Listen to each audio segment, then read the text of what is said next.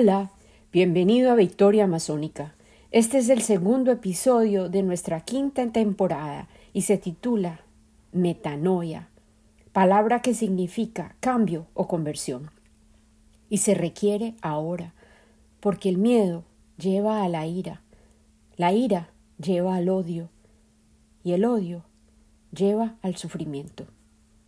Hola, querido escucha, bienvenido de nuevo a Victoria Amazónica.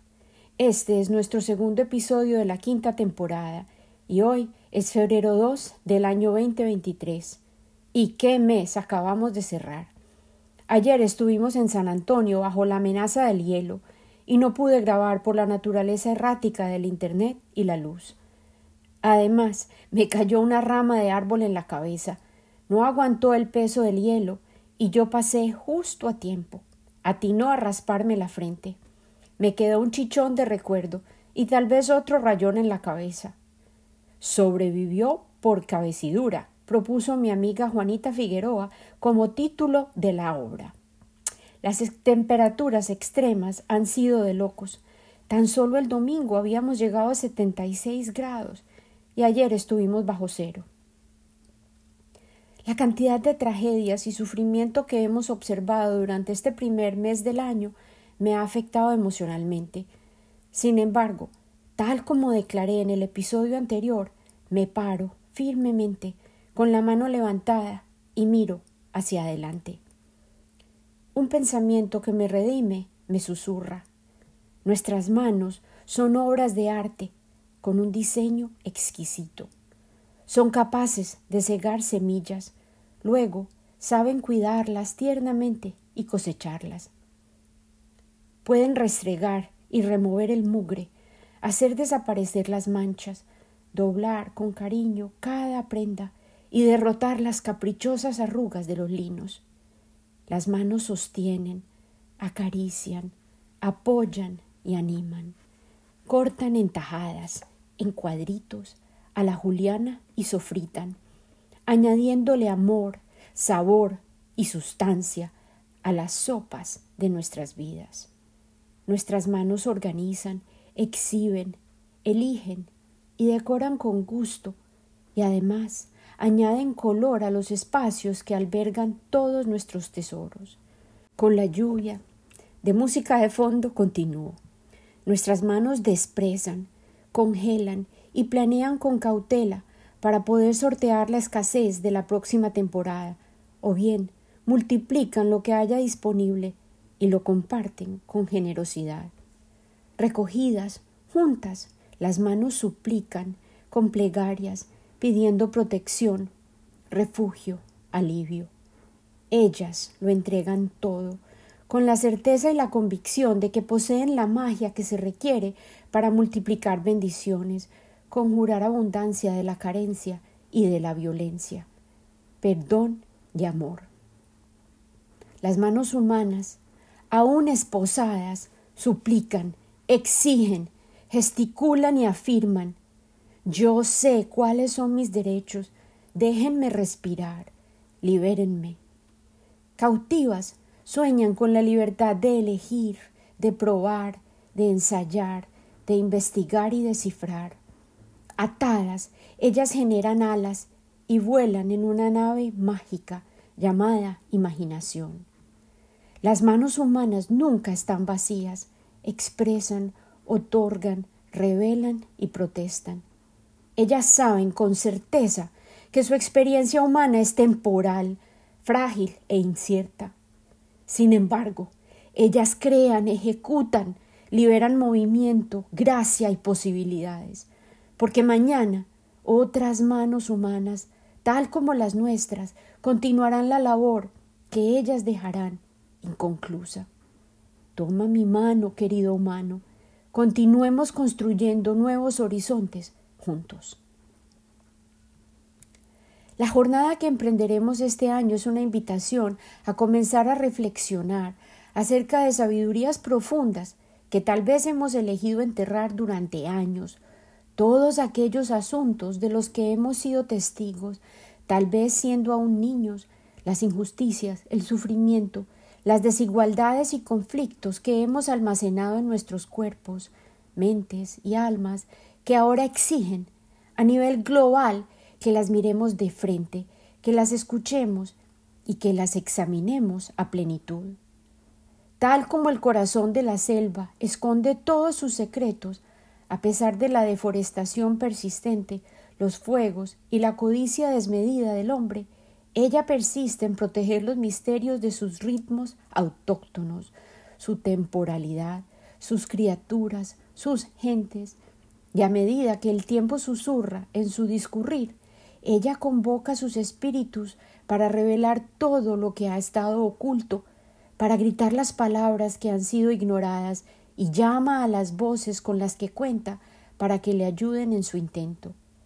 Yo le ofrecí mi voz a la selva hace muchos años y le prometí contar sus historias con la esperanza de seducir más corazones y lograr que la amaran tanto como yo, con la esperanza de lograr animarlos a actuar, a pararse y exigir que nos congreguemos con el objetivo de salvar a su Majestad, la selva esmeralda, antes de que sea demasiado tarde.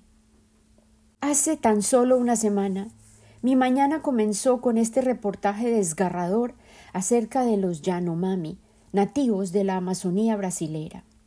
De acuerdo a Reuters, Wei Betapeva, el nuevo secretario de Salud Indígena del Brasil, reportó que 700 miembros de la comunidad estaban en condiciones de hambre extrema y no contaban con servicios de salud alguno debido a la presencia de grupos armados de mineros de oro que escarmentaron a los pocos trabajadores de la salud del puesto de servicios médicos y detuvieron además las patrullas que acudieron con medicinas y alimentos.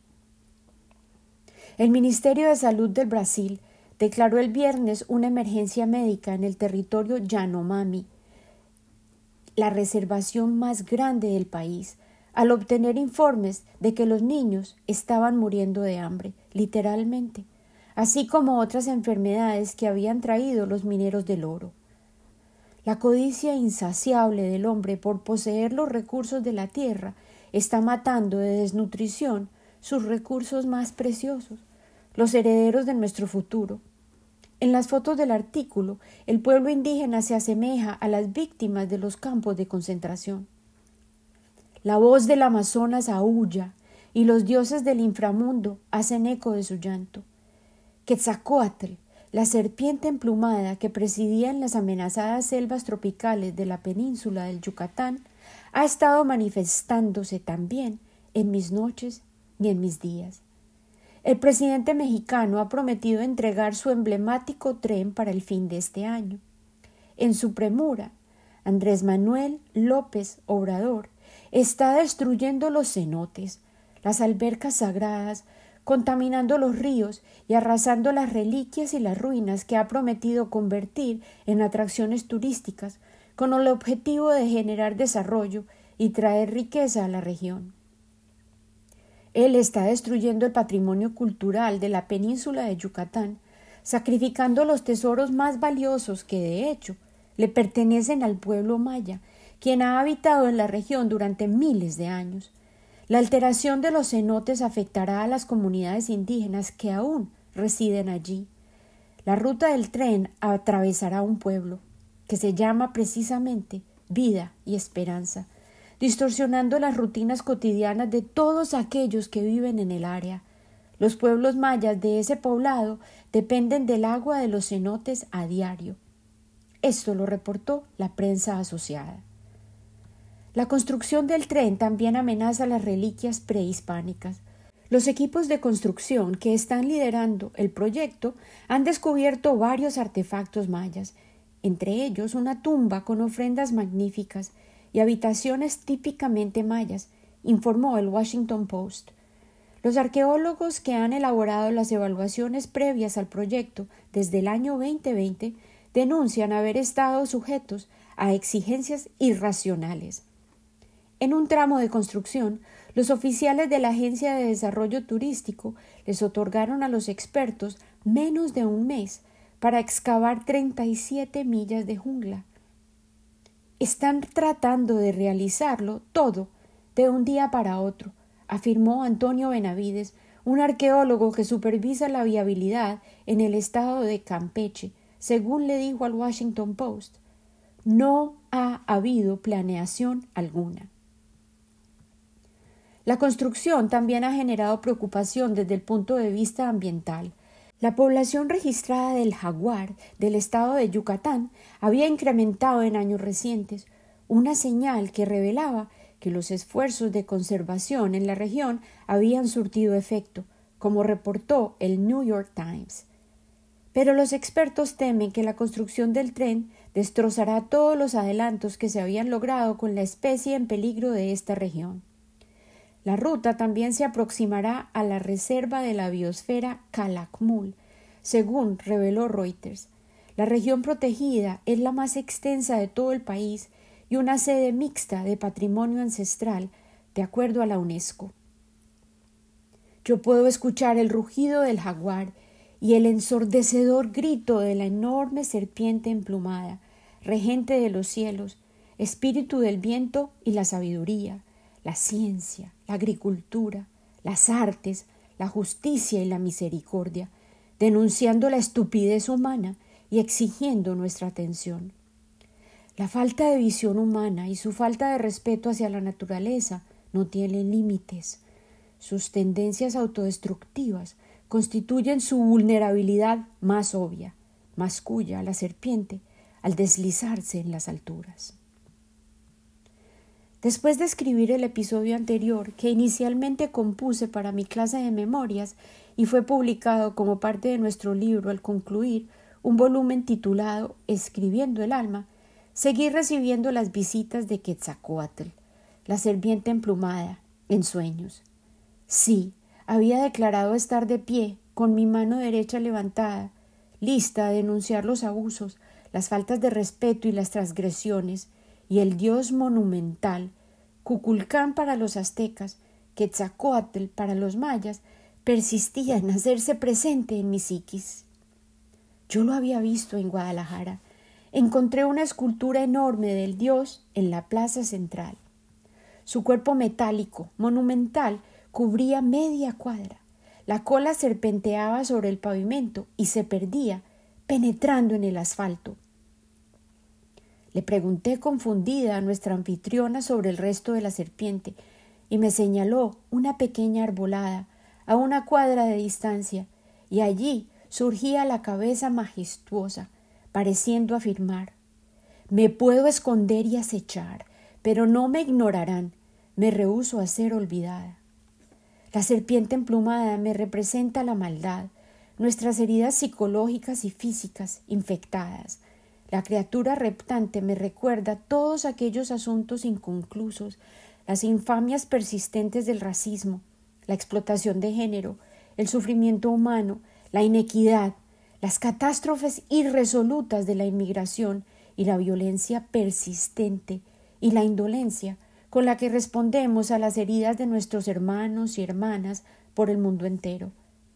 En las selvas vivas y las de concreto de nuestro planeta, las serpientes de las injusticias aún no resueltas acechan y están rompiendo el asfalto y el suelo, a pesar de que estábamos seguros de haberlas enterrado por siempre.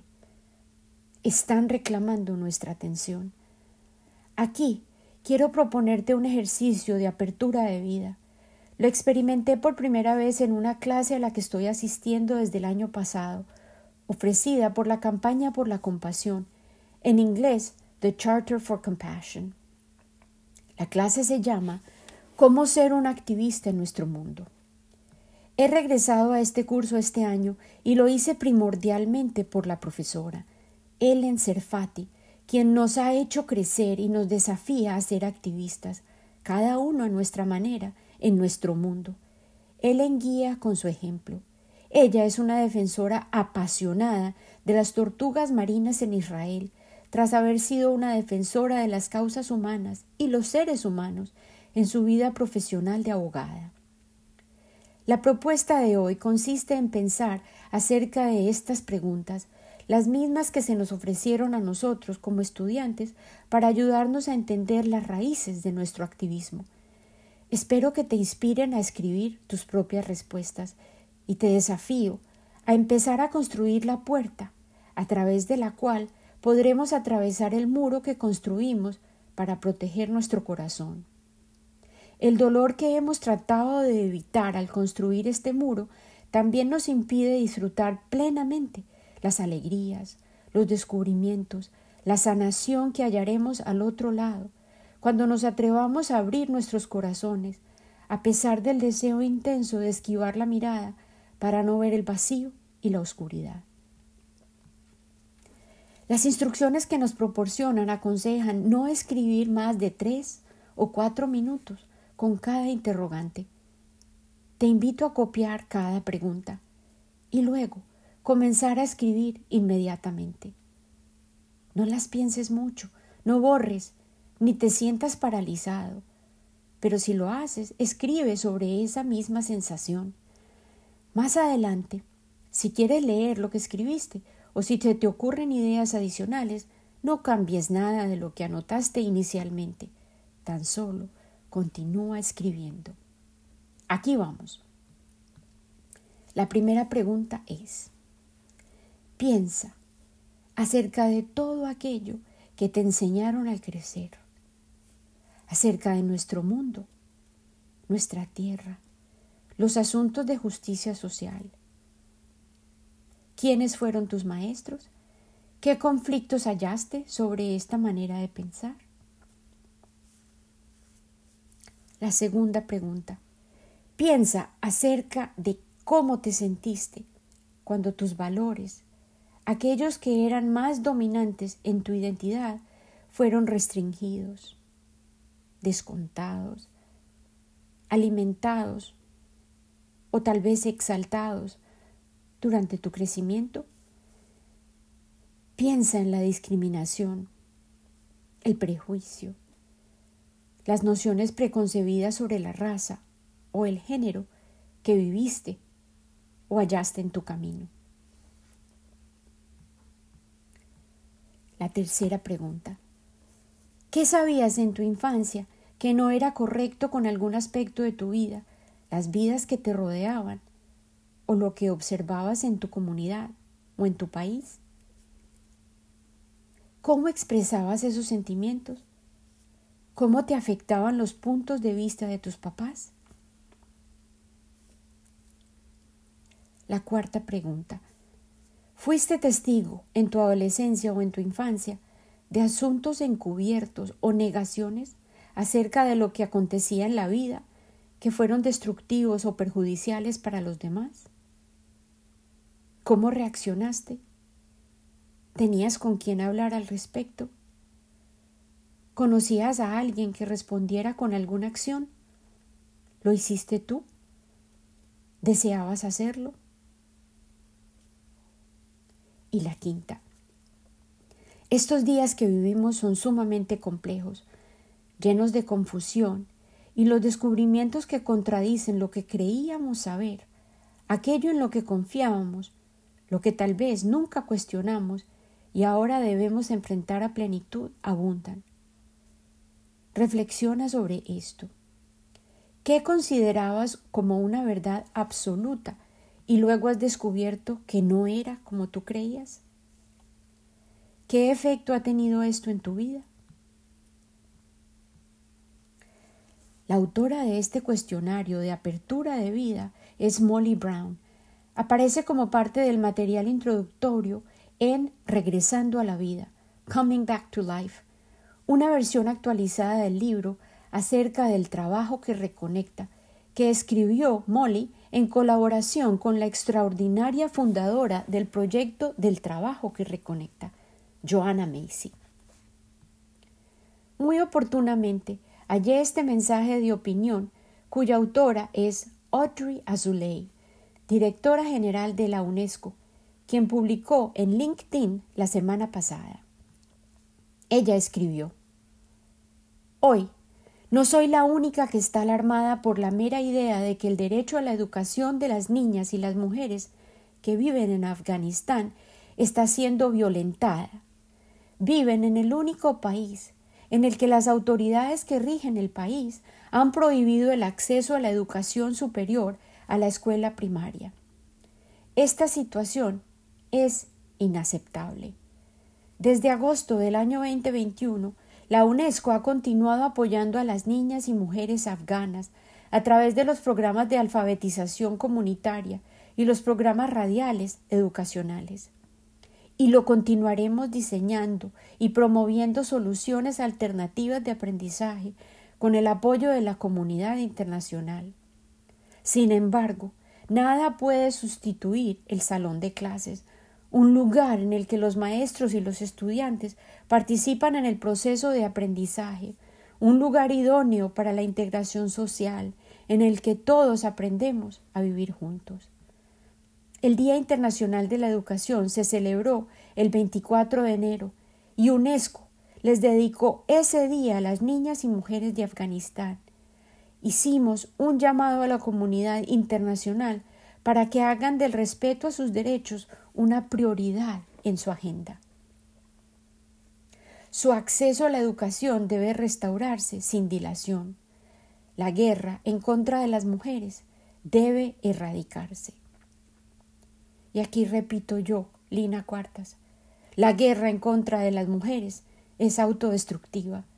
Les estamos diciendo a las mujeres que no tienen derecho a tomar decisiones acerca de sus cuerpos, acerca de la anticoncepción. Las niñas escuchan que no tienen derecho a estudiar, a ir a los parques, a moverse libremente, a vestirse como elijan ellas mismas, a hablar, a pensar, a expresarse. Las jóvenes por todo el mundo están procesando estas realidades que observan en otras niñas y cómo no esperar que reaccionen con miedo. Se les impide el acceso a la escuela, les prohíben ir a los parques, no pueden estar en las calles a no ser que las acompañe un guardián masculino. Mañana podrían ser nuestras hijas las que tengan que someterse a estas agendas restrictivas, nuestras hermanas, nuestras nietas, si no despertamos y resistimos. En su más reciente obra maestra, Despertando el alma o Awakening the Soul, en inglés, Michael Mead, el famoso mitólogo y narrador extraordinario, nos ofrece palabras guías para ayudarnos a salir de esta confusa encrucijada en la que parecemos todos atrapados. En su página dedicatoria, él nos dice Cada alma individual constituye un microcosmos, es un reino autocontenido. Si tú te sumerges valientemente y la volteas al revés, como un guante sucio, pensé yo, se convierte en el alma del mundo. En su capítulo inicial, Mid incluye palabras halladas en un pergamino de papiro, el papel original, de 4.500 años de edad, que podría ser el testimonio escrito en un diario contemporáneo nuestro. Dice, ¿A quién puedo hablarle hoy cuando los corazones se han vuelto rapaces y todo el mundo quiere apoderarse de los bienes de su vecino? ¿Con quién puedo hablar en estos días cuando el hermano se vuelve en contra del hermano, cuando incluso los amigos no ofrecen amor? ¿Y cómo hablar de cualquier tema si la gentileza se ha extinguido y los hombres violentos matan, sin vergüenza alguna, a quien quieran? ¿Por qué hablar cuando la mayoría se obsesiona con la maldad y la bondad se ignora por doquier. Mead llama al autor de estas palabras atemporales el hombre cansado del mundo, y yo le edito para aclarar que podrían ser las palabras de un humano de cualquier época. El mundo se está acabando desde que fue concebido, pero a cada generación le parece que el cielo se está desplomando sobre sus cabezas, y es fácil olvidar que dentro de cada una de nuestras almas hay un llamado, un deseo profundo que trasciende las catástrofes y el desasosiego de nuestro período particular de la historia o la evolución humana. La pérdida del significado y los valores compartidos en cualquier cultura causa que los individuos experimenten sufrimiento profundo y, rodeados por el cúmulo de cambios radicales y de las incertidumbres ineludibles, la ansiedad se convierte en un estado contagioso y colectivo. Mead nos ofrece esta valiosa sabiduría como medicina. sea cual fuere tu momento histórico o tu ubicación en el mundo, la causa más poderosa de desesperación se origina en la ignorancia respecto a nuestra identidad, si no sabemos quién somos. No lo que otros quieren que seamos o esperan que seamos, sino quién nosotros sabemos que somos en lo más profundo de nuestras almas. Esa es en realidad nuestra asignatura primordial, descifrar quién somos, individuar, y es allí donde las preguntas que formulé al comienzo de este episodio nos guían. En el escrito del humano cansado del mundo, la conversación continúa y eventualmente incluye a su ser interno. El papiro continúa con estas palabras. ¿Con quién puedo hablar? De todas maneras, nadie recuerda la sabiduría del pasado. Nadie, en la actualidad, les ayuda a quienes luchan por la bondad en el mundo. Cuando se habla del sufrimiento real que abunda por todo el mundo, cada quien busca cómo culpar a los demás. ¿A quién le puedo hablar cuando aquellos que podrían hablar en nombre de la justicia se han callado y la tierra se les ha dejado a quienes buscan hacer el mal?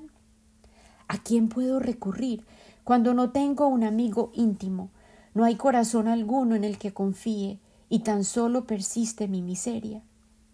La muerte está en mi mira hoy y parece ser un espacio claro en mi cielo. Ponle fin a mi miseria. El pobre autor desesperado ha llegado al punto más bajo de su dolor. Yo me identifiqué hoy con su ansiedad y tuve que luchar para poder organizar mis pensamientos al escribir hoy. Tan profunda es la tristeza de la que somos testigos hoy. Mi corazón se sentía pesado y negro. En la última semana de enero del 2023 observamos tanta maldad. Por eso invité a unas amigas para compartir con ellas mis penas. Quiero enseñarles un ejercicio que también aprendí en mi clase de entrenamiento de activista. Se llama la mandala de la verdad. Este ejercicio transcurre dentro de un cuadrante, un cruce de líneas transversales que trazamos imaginariamente o con tiza o en la tierra y genera cuatro direcciones. Luego, nos alternaremos para dar voz a nuestras angustias y liberarlas. Lo podemos hacer con amigos o solos. Yo sentía que necesitaba que me ayudaran a cargar estas tristezas. Lo mismo sentía el autor del papiro. Les voy a compartir lo que él compartió con su ser interno. Lo buscó como su interlocutor y cerraron la conversación con la que todavía nos podemos identificar 45 siglos más tarde. Y a pesar de concluir en suspenso, las dos voces parecen llegar a un acuerdo que se acompañarán mutuamente en el camino de la vida. El papiro concluye así. Y mi alma me dijo, mi compañero y hermano, deja de lado tus quejas, haz ofrendas sobre el altar, lucha por tu vida. Abandona estas ansias de salir corriendo hacia el oeste, Aprecia tu vida en este mundo. Ya llegarás al oeste cuando tu cuerpo se sienta listo para hacerse uno con la tierra, cuando en realidad estés exhausto del mundo. Y en ese momento sí, nos iremos juntos y haremos un nuevo hogar en el mundo. Tanto el comienzo como el final del manuscrito son abruptos. No tenemos información alguna que nos complemente la historia. Sin embargo, siento que debo aclarar que el oeste en esta conversación se refería al inframundo, ya que el sol avanzaba de este a oeste, se interpretaba en antiguamente el oeste como el fin de la luz, pero también era el lugar del renacimiento, ya que el sol volvía a nacer en el lado opuesto, al este, al comenzar de nuevo el día. Hoy es el segundo día de un nuevo mes, y sí, Logré compartir la mandala de la verdad la semana pasada con mis amigas. Si quieres informarte más al respecto, en el sitio web de The Work That Reconnects hay información detallada acerca de esta herramienta de reflexión, pero en términos generales, todo lo que requieres es un espacio abierto para realizarla. La invitación consiste en tomar el sufrimiento al que nos estamos abriendo, absorber todo el dolor en nuestra mente y respirarlo a través de nuestro corazón, utilizando, por supuesto, nuestra imaginación. La idea es dejar fluir nuestras penas como si fueran cintas de seda y dejarlas fluir, soltarlas, liberarnos de la pesadez, dejar fluir hacia las redes sanadoras de la vida. Si te sientes adormecido, sin sensación alguna, procesa esa sensación también, filtrando ese frío de congelación a través del filtro de tu corazón. Esta es parte ineludible de ser humano. Si sientes el dolor de tu corazón roto, recuerda que él también es flexible y fuerte. El corazón humano puede sostener el universo entero en su interior. Estamos desarmando las defensas que hemos construido para poder permitir que el mundo fluya a través nuestro. Esto es liberador y nos permite ser livianos y nos sana. Piensa, reflexiona y medita. ¿Qué es lo que más te preocupa sobre el mundo hoy? ¿Qué te rompe el corazón? Cuando piensas en el mundo que dejaremos a nuestros hijos, ¿qué ves? ¿Has evitado sentir este dolor por mucho tiempo? ¿Cómo te has escondido de la pena? ¿Qué te permite ahora compartir este dolor con los demás? La mandala de la verdad surgió en 1990 como respuesta a la reunificación de Alemania del Este y del Oeste. La invitación consistía en que las personas se sentaran juntas en un círculo tan cerca como fuera posible. Determina tú cuánto quieres que dure tu mandala. Una hora es ideal. Comienza y termina tu ritual con la dedicación al bienestar de todos los seres y la sanación de nuestro mundo. Al establecer una mandala de la verdad, estás creando un contenedor para la verdad. Traza dos líneas reales o imaginarias sobre el suelo para crear un plano. En el cuadrante noroeste coloca una piedra. En el noreste pon unas pocas hojas secas. En el sureste coloca un palo. En el suroeste pon un recipiente vacío. La piedra representa el miedo. Nuestros corazones se vuelven duros y se contraen cuando sentimos miedo. Al sostener la piedra, podemos permitir que nuestro miedo hable. Las hojas representan nuestra tristeza. Hay una profunda tristeza en nosotros por lo que vemos que está sucediendo en nuestro mundo. Al sostener las hojas, podemos dejar que nuestra tristeza hable. El palo sostiene nuestra ira, nuestra cólera, tenemos que expresar nuestra ira para poder obtener claridad mental y que nuestros propósitos se manifiesten. Sostén el palo con ambas manos, no es para golpear el suelo ni para funcionar como bastón. La taza vacía representa nuestras carencias, nuestro sentido de lo que falta y nuestras necesidades no colmadas, el hambre y la sed de nuestros vacíos. Tal vez tienes algo que expresar y no lo puede manifestar ninguno de estos objetos. Hay un lugar en el medio para que tú hables, cantes, ores o simplemente te sientes allí a pensar. ¿Y dónde está la esperanza? podrás preguntar. Está representada por la tierra misma sobre la que construimos nuestra mandala. Si no tuviéramos esperanza, no estaríamos aquí. Este espacio que hemos creado es sagrado. Mantén tus pies fuera del centro. Cuando te sientas listo, una persona a la vez, espontáneamente, se para, toma un objeto y habla. Esa persona puede utilizar todos los objetos o no.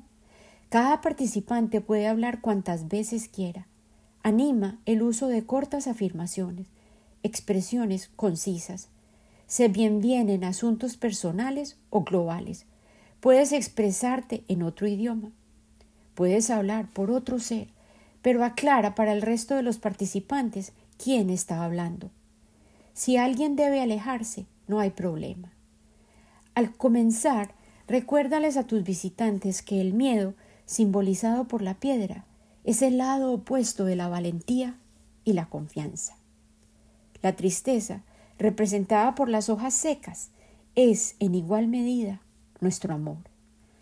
Nuestra cólera representada por el palo, surge de nuestro deseo de justicia. El vacío debe ser honrado y reconocido también. El espacio vacío permite que lleguen cosas nuevas o cosas deseadas. Confía en que tú sabrás cuándo debes cerrar tu mandala.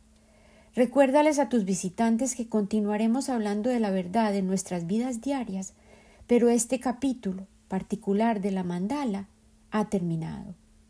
El cierre de la mandala es muy importante. Honra la verdad que ha sido expresada y la participación de todos los invitados. La verdad es tal como el oxígeno, nos alimenta la vida a todos. Sin ella, nos volvemos rígidos e incapaces de sentir. Con ella, experimentamos nuestro poder y autoridad. Libera el poder de los objetos llamando las emociones opuestas, así. Libera el miedo, representado por la piedra, invitando la valentía.